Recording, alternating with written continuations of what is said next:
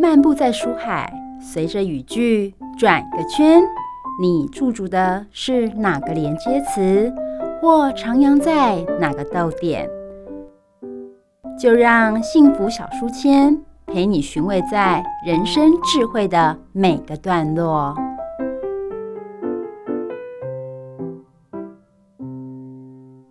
好，各位汉声电台的听友，大家好，我是主持人 Simon。今天呢，很高兴邀请到小鱼跟他的女儿豆豆一起来到节目当中。我们先请小鱼跟大家打声招呼。嗨，大家好，我是小鱼。嗨，大家好，我是豆豆。哎、我觉得今天你们两个来，让我有很多事情想要跟你们来一个探讨一下、请教一下。就是说，呃，一开始就是小鱼，其实我看到你有一些资料，就是一开始被逼红啊，然后在上面网络写文章啊，而且就是蛮喜欢阅读的，也推广阅读这件事情。哎、跟着。哎，女儿一起来上节目啊！你们有没有之前先沙盘推演过说，哎，要在节目上讲什么，或者是说，哎，在你从以前走到现在的这个阅读的这条路上啊，有没有什么心得想跟大家一起做分享的呢？嗯，好，我呃先感谢信恩哈，还有心怡，就是让我们有机会来到汉生。那其实呃我们在阅读的这一条路上啊，是互相陪伴。嗯爱与陪伴这件事，那嗯、呃就是我很喜欢小孩嘛。那我过去是英文老师，嗯那但是我觉得就是说我不务正业啦，哈，应该是这样讲。就是我们现在所谓的斜杠，嗯哼，对，那我做了一堆呃一些社区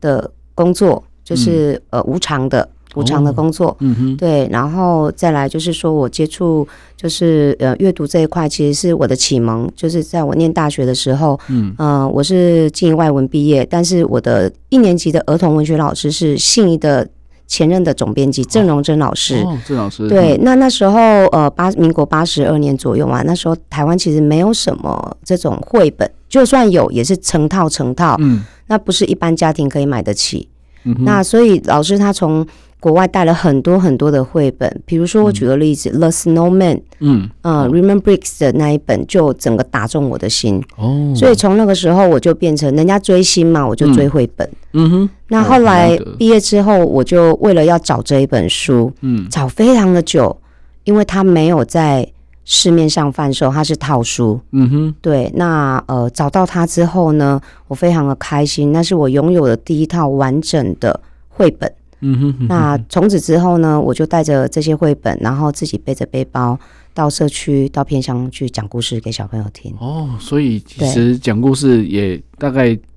多久的时间呢？嗯，如果从一九九七年大学毕业到现在，嗯哼，哇二，十几年，二十几年了哦。对。诶，那讲讲问一下，就是说，那你的孩子出生之后，你怎么样带他所谓的亲子共读这件事情？嗯，好，嗯、在我们那个年代有一个汪培婷老师嗯啊，就是为故事长大的孩子。对对，那在他出这本书之前呢，呃，我怀孕的时候就开始讲故事给孩子听，嗯，因为我这个孩子是老天爷送给我的礼物，嗯一哼份非常非常大的礼物，因为我求职过程非常的辛苦，嗯那大概八九年的时间。对，哦那是放弃了，想说我这辈子应该没有机会当妈妈，嗯呃，哼那个时候老天爷把它送给我了。嗯哼，对，那因为有了它之后，人生必拆卸哎，哦，真假哎，第二，就觉得有女万事足。对对对，然后它也带给我非常多的呃喜悦嗯跟哼盼望。嗯那他出生的时候，呃，这、是我们全家的宝宝大宝贝，因为小宝贝，因为家里太久太久没有小小孩了，是，所以他就是一个在爱里面长大的孩子。嗯哼，那每天跟他念故事，然后抱着他，亲亲他，然后你知道，当过妈妈的人嗯应该可以感受到，就是孩子跟你的那个肌肤之亲是，你今天就算再累嗯哼，啊、呃再不舒服，再怎么样，只要孩子一个微笑，对，所有的这些辛苦。没有辛苦都是快乐，我们嗯 ella 老师的 名言，对，没错哦。其实有时候看孩子在诶睡觉的时候偷笑那个表情，有时候很难抓捕捉那个问问那个那个 moment 嘛，对不对？但是看孩子在笑的那种感觉，就觉得说哦，一切辛苦都值得，就不会累了这样子。 对，没有辛苦都嗯是喜欢，嗯对嗯嗯对，对，所以呢，我觉得说，诶，那我想问一下豆豆好了，就是小时候妈妈有抱着你、抓着你说，诶，要要一起读书啊，或者说，诶，读诶读故事书给你听，还是跟你讲故事给你听呢？哦，有啊，他嗯大概是我，我现在记忆比较清楚的是五岁吧。嗯那那时候就是妈妈会念英文绘本给我听。嗯哼对，英文绘本，哎、对我想问一下英文老师好了，就是人家说呢，哎、要培养英孩子的英文耳朵这件事情，是不是说在他小时候都趁早让他可以可以听到一些就是哎、不同的语言，让他可以有一点点模仿的能力啊，他的发音是不是可以就比较健全一点呢？嗯，好，那刚好这里我想也来呼吁一下，嗯，其实呃，所有的语言，不管是哪一种语语言，嗯我们呃孩子在三岁以前就是一个语言爆炸的黄金时期哼，。是的，嗯，那其实因为嗯、呃你知道英语就是一个全球性的共通语言嘛，嗯所以为什么我们要那么积极的推行英语？包括现在的这一个呃政府的这个计划，二零三零年以前，我对们要完成这样的双语教育，其实都是为了要让我们能够跟国际接轨嘛。嗯，但是对我而言，学英语这件事情，跟孩子共读英语这件事情，它就是一个日常。哦因为我觉得在我自己学习英语的过程当中，我一开始其实是连二十六个字母都背不起来的小孩。嗯哼，但是因为那个时候是国中，我们就是填鸭式教育。对对对，那我我就是那种很怕很凶的老师的人，你越凶我就啊、就卡住。嗯嗯嗯，对，但是后来英语变成让我考上高中、考上大学的最高分的那一个这是科目。唯一的一个武器。对，因为我喜欢它，嗯哼，我觉得我透过英语这个语言，让我看见不一样的世界。嗯哼，那我觉得会英语这件事情不是什么很骄傲啊或怎么样拿来炫耀的事，嗯而是我觉得我多会了一个语言，那我就可以多看见更多不同国家的文化。对，那我喜欢这些东西，嗯哼那包括读英文绘本也是一样，因为坦白讲，有一些呃翻译过来的文字是没有办法呃传递原文想要传递的那东个西。原意嘛，对不对？，对，那小朋友读英文绘本这件事情，其实呃，因为呃，很多家长都会说啊，我的小孩不能输在起跑点。错，其实我不这么认为。嗯，我就是输在起跑点的小孩，我字母都背不起来，我怎么是赢人家？那为什么可以读外文系？嗯，好，然后豆豆他从小我就是国语、台语、英语，甚至客语，哦，我只要拿得到的，我都让他听是，原住民的嗯哼，语言。是，我不懂，但是我们有 CD，对，好，我们有那个很有名的那个太武山太武国小还是什么、嗯他们的那个。那个原住民的那个那个古乐，嗯，他从小就是听这些，然后歌剧，哦是，就是每天他在家里，我就会播这些 CD，所以嗯我们、我们不用刻意抓着小孩，嗯，而是他已经融入在生活中。嗯哼嗯哼那他学英文这件事是有一个很有趣的过程。嗯他有一天，他小时候第一句，呃，就大概他其实他说五岁其实更早，嗯，他三四岁有一天就跟我讲了一句我们在故事里面讲过的英文句子，而且是完整的。哦，那个当下我就觉得叮咚，对，叮咚，果他然是我有这小个孩 talent，我已对，经没忘记错，了他忘是哪记一哎哦那因为但是妈妈的呢喜悦会记得，他非常好玩，因为五六岁的时候要衔接国小之前对，他是没有念幼稚园，哦可是他大因为大量的阅读绘本，嗯，所以他已经有识字能力。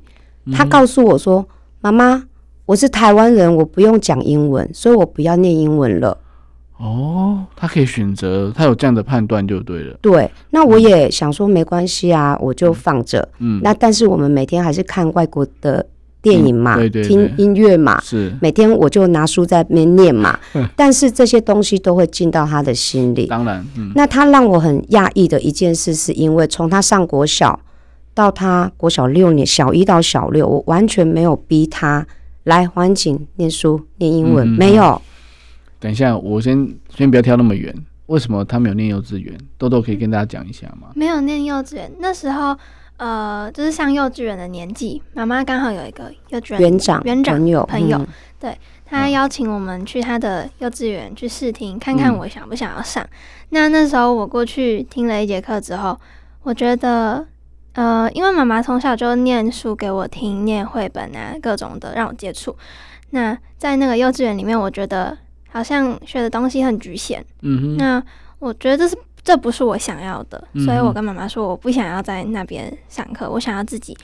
就是探索学习。嗯哼对嗯哼，所以其实他那时候就已经有很强的那种求知欲望，就是说，诶、他想要到一个场域，他如果可以学东西，他就想要有拿什么资源或是什么可以学习的，他越多元越好嘛，对不对？但是显然那一节课的老师没有办法打动你的心哦，就是很好奇就觉得说，诶、诶、不是不是，就是说，其实可能老师也会因为，因为可能整个班的同学的那个程度，他不可能讲太太深奥，或者就是讲的太活泼，所以有时候也也不一定怪老师啊，但是就是就是说，可能在那个当下，诶、可能豆豆觉得说这个氛围我不是我要的。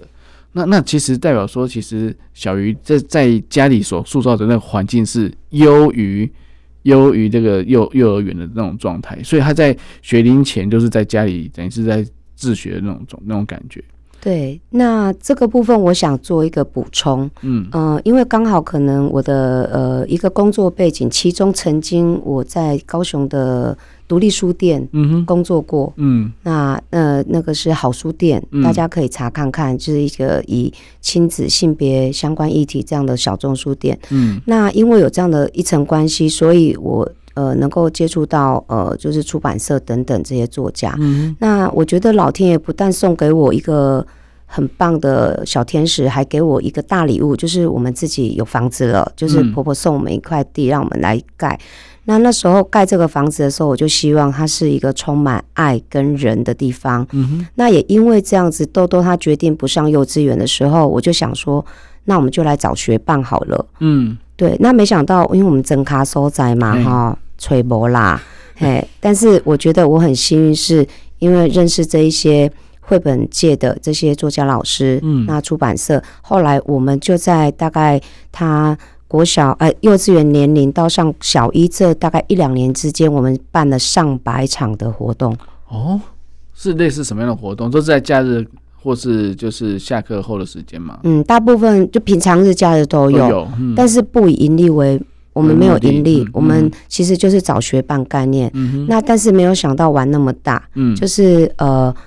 我是以阅读为主轴，哦，嗯对，，因为我收藏很多绘本，对那我想书就是要给人家看的。嗯哼，那我们开放我们的家，开放这些书，好，然后因为我们刚好有小菜园，我哦嗯们就可以来玩小农夫、小厨师，嗯哼，然后科学游戏，然后音乐。嗯哼，是三之三的这个南区的经理，他也是音乐老师，嗯哦，就曾经来我们家就举办一场就是阅读跟音乐的这个乌克丽丽的活动，哦，非常多元，你想象得到，我们大家都玩过了。嗯哼，嗯，对，那也因为这样子，可能造成豆豆后来到国小这个阶段，他上小一的时候非常的辛苦，嗯对，他因为觉得他被跟关起来了跟。他想象的都不一样，嗯对不对？为什么上课一定要坐在位置上，不能乱走？嗯，对不对？对， 所所以其实呃，当然国小教育有他的老师的一些教法跟进度啊，还有一些要复习的过程啊，甚至还要诶、交作业啊，这些东西可能都是以往比较少遇到的，就是因为以以往都是分享心得，或是诶、做个作品出来，其实就。就可以知道他的学习成果了，所以其实在这个体制内跟体制外，从小就有一点冲击了。在你念小学的时候，那国中继续的时候是在忍耐嘛？ 忍耐吗？呃，算是在忍耐，但是嗯我就是觉得，既然我进去了，那我就做好吧。嗯我也哼没哼办法说什么，就对是把它做好就好了。就是挑战自己嘛，对不对？就是可能老师要求你们就怎么做这样。对。但是到了高中，是不是就开始要打算要哎、诶更有自己的呃勇气去跟妈妈提说，我想要自学。其实这不算是我自己单方面想要去做，妈妈其实也很想要为我塑造一个自学的环境，就像嗯我从小嘛，就是呃有找学班，我也是自学，嗯那一直到现在，嗯哼哼哼。哦，好，所以所以其实在，呃在学找学伴的过程当中，妈妈有有没有一些设定，就是说，哎、至少要要有一些呃性质比较接近的呢，还是说有没有什么样的条件呢？嗯，完全没有，而且来我们家的都陌生人。哦，真的、啊哦，对，嗯哼，那我很感谢我先生，要嗯提他一下，因为他完全让我呃就是任性的哦，邀请这么多不认识的朋友到家里我们来家里来。是是是，，对，那刚才豆豆有讲到说，这是我们共同的想法，嗯。应该是说，呃，从他念呃幼稚园的这个年纪开始，我就知道这个孩子其实他是很很有潜力，很能够嗯做自学这样的动作，因为自学这件事可能大家都想的太完美，或者是太遥远，其实并没有。我们每天都在自学啊，嗯，对，对不对？每天你都在学习，这就叫自学。你自发性的，你想要学会什么东西，这叫自学。那那时候其实，呃，因为我先生他们家是比较传统的，嗯他，觉得你没有到学校，你就没朋友，嗯没有同学。人际关系上呢，对，可是其实并不是这样子。那所以我，其实我挺心疼的。这件事我想要提一下是，嗯，我想要呃告诉爸爸妈妈们，有时候孩子呃不是我们把他放到学校去或放到补习班，就没你事了，的责任就结束，是并不是这样，而是那个时候我心疼他是，呃，他其实非常的贴心跟忍耐，因为他有妥瑞症，嗯嗯，他会发出很大的声音是动作，嗯，但是是他到学校的时候，他很害怕说，因为他的声音会影响到老师上课，打扰同学或是怎么，所以他一直忍耐，一直忍耐，嗯，到最后身心出问题了。对对，会那有我觉得不可以，嗯我不能失去孩子。嗯，我嗯当下最单纯的一个想法是我不能失去我的小孩，当然，嗯，所以我们也很幸运，就是说，呃，平常我们就是课后自学的概念。嗯，对，那国二、国三下，因为他有一段时间是真的没有办法到学校，嗯哼，那我就跟学校沟通，我们是不是有什么样的方法，嗯，好、可以让孩子不会因为请假造成他可能呃学籍的问题。嗯，对，那学校也非常非常的 nice，就是嗯让我们呃 OK 用请假的方式。嗯哼，结果我觉得是老天爷帮我们，嗯我们就在家里很开心的两天，嗯然后就全国宣布，因为疫情大家都在家里上课我。就想问这个问题，是不是刚好就是疫情的关系？哦，所以其实老天也在帮我们，就是说，其实呃，豆豆不用再忍耐。其实有时候，呃，毕竟就是同学之间被教育要同理这件事情，不一定就是每个人都会做到。好、例如说，他可能就会呃，不管是在态度上，或者是就是眼神上，或者是表情上，就觉得说，哦，你这样子会打扰到我们，或者怎么样。其实但是我我觉得越来越越来越多，就是因为老师一直在教育这件事情，而且是公立学校，其实都有一些特殊生在在安置在一普通班里面，所以我相信这个大家共学这件事情是越来越友善的。那只不过说，就是说可能在多多可能他自己觉得要求比较高，他他怕影响到同学，怕影响到老师，所以他会。会一直一直想要忍耐哦，那其实他表现非常，到现在都没有，我都没有听到声音哦。对，那那可能就是其实他就是很专注的孩子，他其实是可以很专注的去学习，跟他想要呃有兴趣的地方，他就可以一直钻研下去。那那这是他的特性啊，他的也是他的特质。所以我想问一下，就是说，在你准打算要准备自学的时候，听说要写计划，对不对？很多人都找爸爸妈妈帮忙，那你怎么做呢？也是有妈妈来帮我。那嗯当时我们就在一个自学社群里面，刚好有看到一位一位之前有自学过的前辈，嗯一个算大学哥长吧，哥嗯对，一个嗯哥哥。那他就说想要来分享他的经验。嗯哼，那一开始要写计划的时候，当然是很多问题，不只是呃这个计划的东西该怎么写，嗯对，嗯那还有一些细节，你没有办法去就是问一个人就全部问，嗯全全部就知道了。所以当初就是因为有这个大哥哥，然后聊完之后又连接到了很多个自学生，那、他嗯哼们也是帮助我很多。嗯哼，嗯才发现说其实那计划还蛮难写的耶。呃，其实我觉得不会 很难写，嗯真的哦，对哇塞，太厉害 了！第一次看到觉得写就要写那么开心的，对，所以所以你你在规划自己的整个学习的的一个学习的历程的时候，你是很喜悦的方式，就是很期待去把这件事情完成嘛。嗯，当然，嗯因为终于有可以自己去安排上课的嗯机嗯会，嗯哼，对，就嗯不会像在学校，因为我的数学真的非常的不好。 那每次上数学课的时候，老师就只是一直讲讲讲，然后他也没有非常深入的带。我想觉嗯得应该是、呃同学太多了，老师也没有办法一一的去对为你对解答嘛。是所以那在这方面，呃，数学课的话，我就把它换成是理财创业这部分。嗯哼嗯，嗯哼，就是嗯可以你换来换去，不一定就是很死的算数学。是是对是。所以其实在，呃你的选择的课程上，有跟妈妈讨论，有有哪打算去哪边寻找资源，或者是说呃有哪些就是一些呃课程可以在，因为它就在白天比较多嘛，那白天白天时间多的话，其实有一些课程的话，这些辅助部分就是妈妈带着你到处跑嘛。嗯，那我先讲吗？好还是可以你好？呃，我们当初设计课程的时候，其实有一点小配包，嗯，就是因为你要写人家看得懂的，对，那我们就一零八课纲九大领 域嘛。嘿，那但是你怎么写，就不要写到天马行空，嗯我们就太遥远了。扎扎实实的，但是里面必须是要我们真正想做的。嗯哦，我觉得这个很重要，要不然你写这个计划就是在骗人嘛。嗯嗯，嘿，那当然我们中间也有冲突，因为妈妈太习惯写有 KPI 计划的人，嗯所以呢，呃，而且我就是一个就是自律比较高的人，所嗯以当初我们在写好，比如说国语好了，国文课，嗯我们一个月要读一本书，写几个心得，巴拉巴拉巴拉的，然后对，呃，大概他自学了快一年，嗯，他才跟我反映，妈妈，你那太 多了。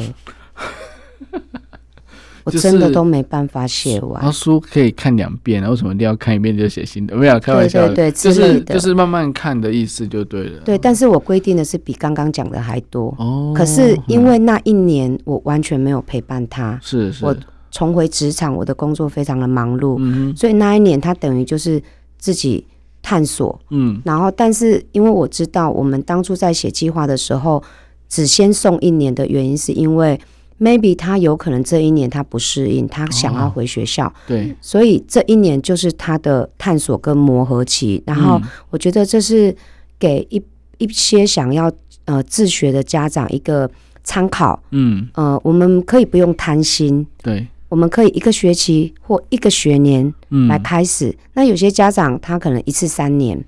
哦，嗯，那我们呃结嗯束、快结束第一年的时候，我们就讨论说，哎，豆豆你要不要继续？嗯，他说好。那第二年的计划我完全都没有帮他写参与了，嗯完全没有，因为嗯哼高中其实他就是高中阶段的自学生，他的计划其实呃，委员他们是希望孩子自己来写，不是对家长给你命令给或是你或是安排好，对，对所以 even 我们之前有讨论，嗯那那些课程也是豆豆可以上想上，嗯那他二三年级就一次送，我们很幸运就是就一次就过关，哦，嗯哼，对所以所以其实就是他，因为在一年级的一个学习历程的一个成果，其实是得到教授的青睐了，就是说他觉得认同这件事情，代表说你真的是有有一个诶、发挥出非常大的学习力跟执行力哦，执行力很重要，不然有些人诶、自学不用上学就在家睡觉睡到十二点这样，哎、有他真 的，他睡了一年， 就是他是很重睡眠的小孩。嗯嗯，嗯其实我当初会让他自学，还有一个很重要的原因，是因为我觉得睡饱现在的小孩睡不跟饱大人都在欠睡眠债。嗯那小孩没有睡好，他心情不好，到学校刚根本就学不好嘛。嗯嗯，所以其实第一年我真的真的我没有骗大家，我有一个愿望就是让他可以好好睡觉，睡到饱，，嗯嗯，就是睡到饱。所以所以都大概睡到自然醒嘛。 对，没错， 他可以睡到下午一点。嗯哼，然后再开始上课这样，或者开始做自学的一个课程对这样子。对嗯哼，对，所以血友，我觉得其实在，在整个就是作息的调整上来讲，其实也是也是一个一个过程啊。那我觉得他在呃，其实睡饱之后更更有专注力跟精神去面对，就是比较呃多元的一个课程。其实这样的学习的一个。呃，效率是好的。其实像欧美国家也是只有半天而已啊，对啊，其实也没有到一天八节课这样子，然后一个礼拜满堂三十五节，哇，天啊哪、对，这个真的只有在台湾遇得到哦。那中国人对，所以所以我觉得说，或许就是孩子的特特质，就是说他他想要用不同的方式来做学习。所以现在呃，豆豆现在是高高二高二哦，那高二其实也是正在努力当中。那有没有对未来就是诶、升大学，或者是说、哎诶有没有什么样的想法呢？嗯，嗯，我高中的主轴是放在音乐创作。嗯那我觉得就是不一定要一直往音乐走下去，因为我高中已经有、呃一个成果阶段嗯对对，那我的大学的话，在这一两年的摸索中，我发现我还蛮喜欢教学的。那嗯像我有自己开设了吉他课程，然后学了编织，也有开一些编织课程。嗯对，那我就很喜欢在教学这个里面。嗯那哼我觉得说，大学或许可以去尝试看看教育领域的系所。哦，所以其实他已经有在上帮人家，哎、就是吉他授课这件事情。哇，那等于是已经已经有在小小的赚钱的概念吗？呃，因为其实呃，在学习这一条路上，呃，嗯我鼓励孩子，你可以多方尝试。对，那在我们想要打破一个大家的制式的观念，就是你非得要。呃，什么博士、硕士，什么士，然后你有证照，你有什么年龄的限制，你才能当老师。嗯那其实，在欧美国家，很多孩子十岁、十二岁创业，嗯甚至他可能是学校的老师之类的，就是没有所谓的年龄的框架。嗯，那嗯那时候我跟豆豆鼓励说，你如果今天想要当老师，那你必须要准备更多。嗯，那嗯准备的过程就是你学习的过程对，嗯而且你为了要把学生教好，你就要想方法、想 p 对 a p e 你才会知道要怎么教，嗯而且你要讲学生听得懂的话。嗯对对，那可能豆豆呃，刚好我觉得这也是一个怎么讲，算我们的呃优势吧。嗯刚刚好，因为我是学校老师，那后来我去社区大学教书。嗯这段期间，其实豆豆就是跟在我身边，哦嗯他就是一个很完美的小助教。哼嗯嗯那所以我们呃就是呃豆豆他其实除了吉他跟编织课这个部分，他其实去年也跟着我就是到比较偏乡小学去教英语社团，那哦他也是当助教。是对，那我觉得在这这些过程当中，我们是互相陪伴，嗯那互相学习。那我告诉他说，其实刚刚新恩有问到嘛，未来升学这件事情，对，我们也不排斥回体制。嗯那因为国内现在也有所谓的特殊选材，对啊，但是特殊选材你不一定被选得上，嗯嗯，因为就是科技可能比较受限，或者是学校没有那么多。嗯那豆豆其实前两个月还很担心的问我说：“妈妈，我如果特殊选材考不上学校怎么办嗯？”我说：“没怎么办呐、对啊，你你已经有工作能力啦，嗯对啊，你有独立的思考能力，你有行动的能力啦。对嗯那如果你想要去当国际职工，嗯然后再回来，嗯，那你觉得想要再回学校念书都可以。嗯而且其实他现在的学习不是只有找老师，就是这种实体的，嗯他透过很多线上的课程。那我觉得这个可以给豆豆讲，因为他更清楚他的课。我真的完全是放牛吃草的妈妈，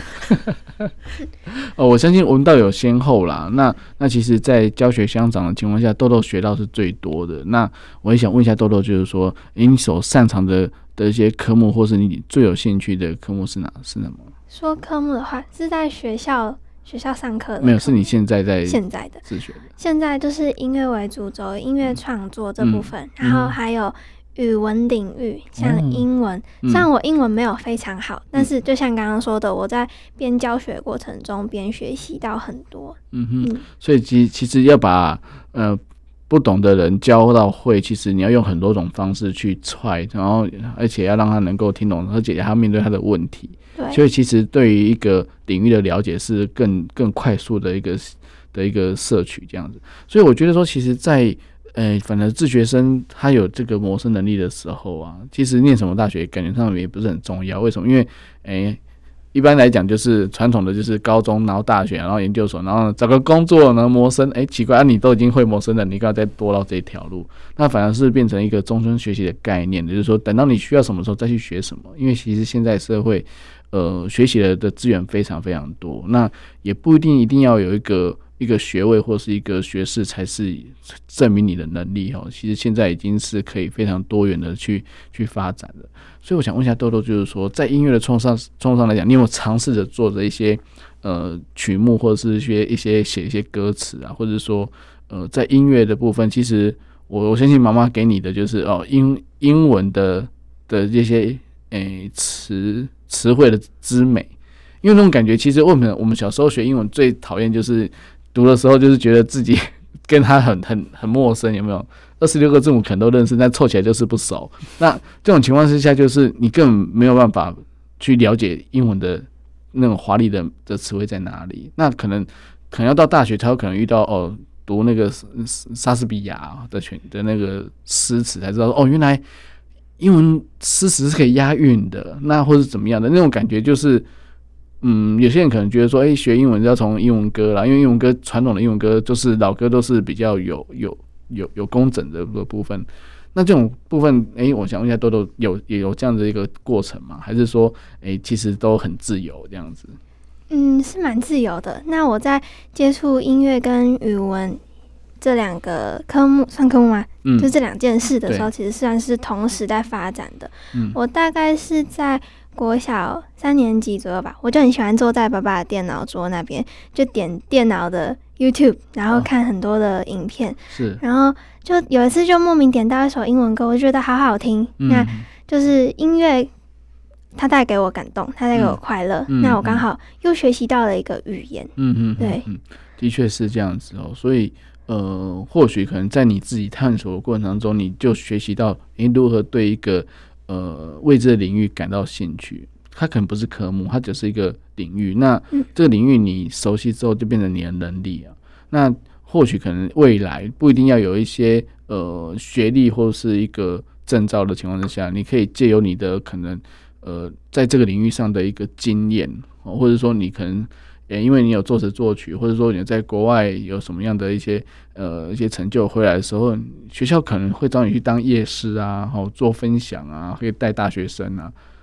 可能你可能跟他们年纪差不多，但是他们就是要向你学习，那就这是文道有先后的那种概念。那我觉得，诶、这其实是一个非常呃，以往可能我们会觉得说自学生他他会受受到限制，甚至要回到体制的时候，一定会诶、跟一般的高中高三这样正规训练起来的，一定没办法去竞争。但是现在我觉得未来不一定了，未来可能有更多的、更多的路线跟更更多的一个选择。对，好，那我再问一下小鱼，就是说，诶、那这样子，呃，有没有给他未来一定会出国的打算，或者是说有没有诶、有一些计划呢？嗯，其实我觉得孩子他在父母亲的陪伴之下，嗯那我们可以给他的是引导，但是嗯他想要长成什么样子，他要做什么选择，这件事是他可以自主。嗯所以其实刚刚在讲说他有没有念体制内的大学，我觉得不是我们的重点，重点是他想要什么。嗯嗯，以所以如果说他之后呃想要去当国际职工，嗯然后再回来这个呃自己的家乡这个土地也可以。嗯那或者是他直接选择要去工作或创业，嗯，我觉得得这也是一个很好的选择，因为其实，在国外欧美国家，其实他们都已经是以技职发展，它就是生涯规划。对但是我们国内的教育其实并没有带给孩子所谓的生涯规划这件事情嗯的练习，嗯所以以大部分的孩子，像因为我曾经在大学端，呃，做计划案，接触到非常多的大学生，他们是没有目的的，所以对我有时候都会觉得这些孩子，我们不是责备他们，好可惜哦哈。对，非常可嗯惜，因为你花那么多的钱，对，但是你只是来学校拿着手机，嗯，嗯，然后台上的教授也挺辛苦的，是因为现在尤其是私立学校，嗯我讲的比较直白一点，这些老师他不敢得罪学生，对，因因为有有评评价，嗯对对，那我觉得它是一个恶性循环对，这不是我们要做教育的应该看到的是结果。是所以其实我告诉豆豆，就是说我们今天在生活上每一个嗯场域。每一个我们遇到的能者、贤者，都是嗯我们学习的目标。嗯 even 今天她只是一个清洁阿姨，对，她能够把一个呃环境打扫的这么干净，嗯，然后让使用的人觉得很舒服，我们都应该要跟她说谢谢。嗯，那对这个就是学习，嗯哼，的确是哦。就像我若平常看到那些打扫阿姨，我就她怎么可以在那么短时间内把这个事情做得那么好？那其实人家是有方法，或者说你有经验的。她可能没读什么书，但是她的呃，不管是呃手脚比较灵灵利落也好，或者是说他有一定的程序，其实这些都是我们都可以学习的地方。所以我会觉得说，在他的他们自学生的眼光看起来，其实每个地方都是有亮点的。那如果说讲的比较呃现实一点，就是就商人的角度来看，就是每个地方都是商机。那其实每个商机就是都有可能的创给你创造就是一个谋生的机会，或是一个呃可以让你发展的一个很好的一个机会。所以我我相信豆豆未来一定是非常的亮眼，因为呃如果说有机会可以听到他唱歌的话，真的会让人融化了这样子 哦，真的好。那其实除了这个之外，我想问一下，就是说，在你自学的规划当中，或者你在实践的时候，有没有遇到遇到一些什么困难？那你遇到这些困难，你怎么去解决呢？呃，一开始刚自学的时候那一整年，因为我第一次自学嘛，嗯所以非常没有经验。嗯那我在那时候就遇到了很多的瓶颈，像是嗯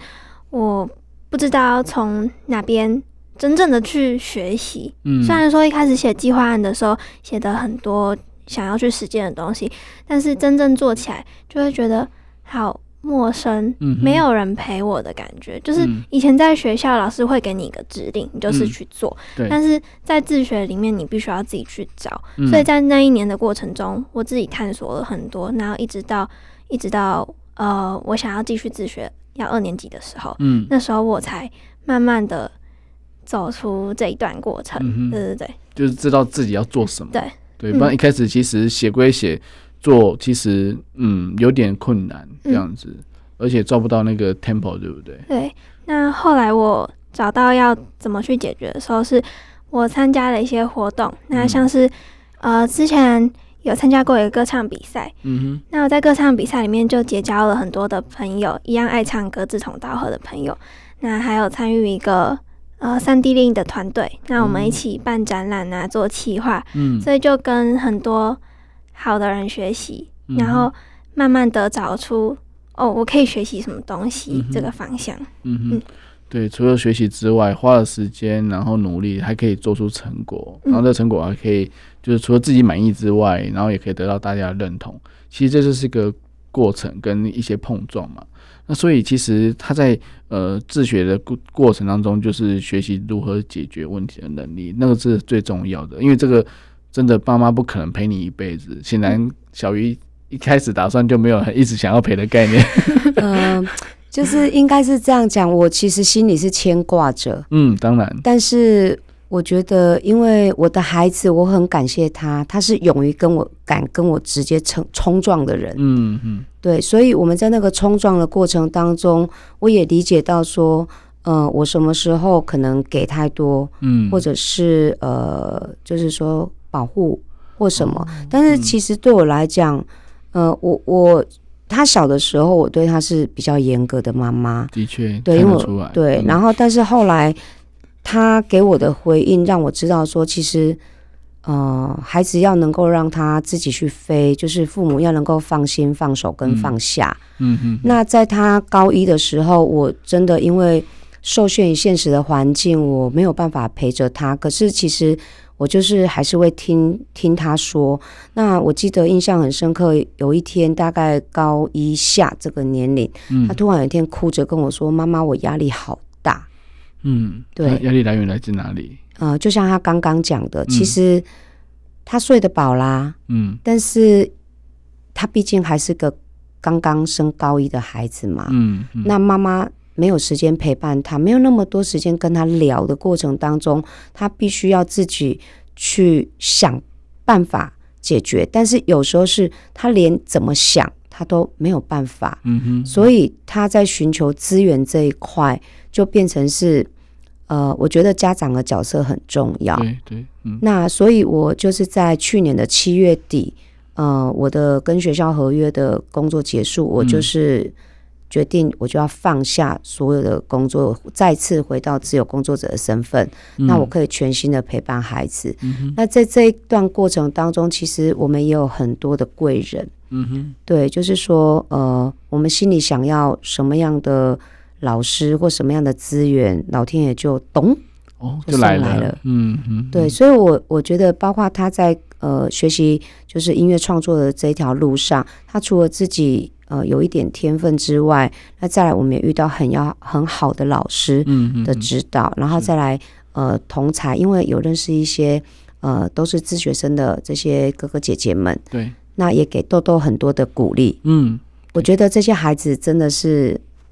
要竖起大拇指，嗯，按个赞。对嗯，对，他们就是除了自己努力的过程很辛苦之外，还会回头过来照顾走一样这条路的孩子。我相信豆豆以后也是一样哦。未来如果有些自学的人想要问你问题的时候，你一定会非常乐意。倾囊相助这样子哈。对我相信，所以我觉得说，其实让我们看到就是一个非常诶、活泼，而且非常开心学习，在学习路上的一个孩子，让我们觉得说真的蛮开心的。哦，那我们今天今天的问题就到这边了。哦我们希望下次有机会再来跟大家聊聊，诶、其实在在孩子的一个嗯、呃跟亲子之间的关系，要如何的去诶、在做做得更好这样子。好，那我们的节目到这边，我们下次再见喽，拜拜。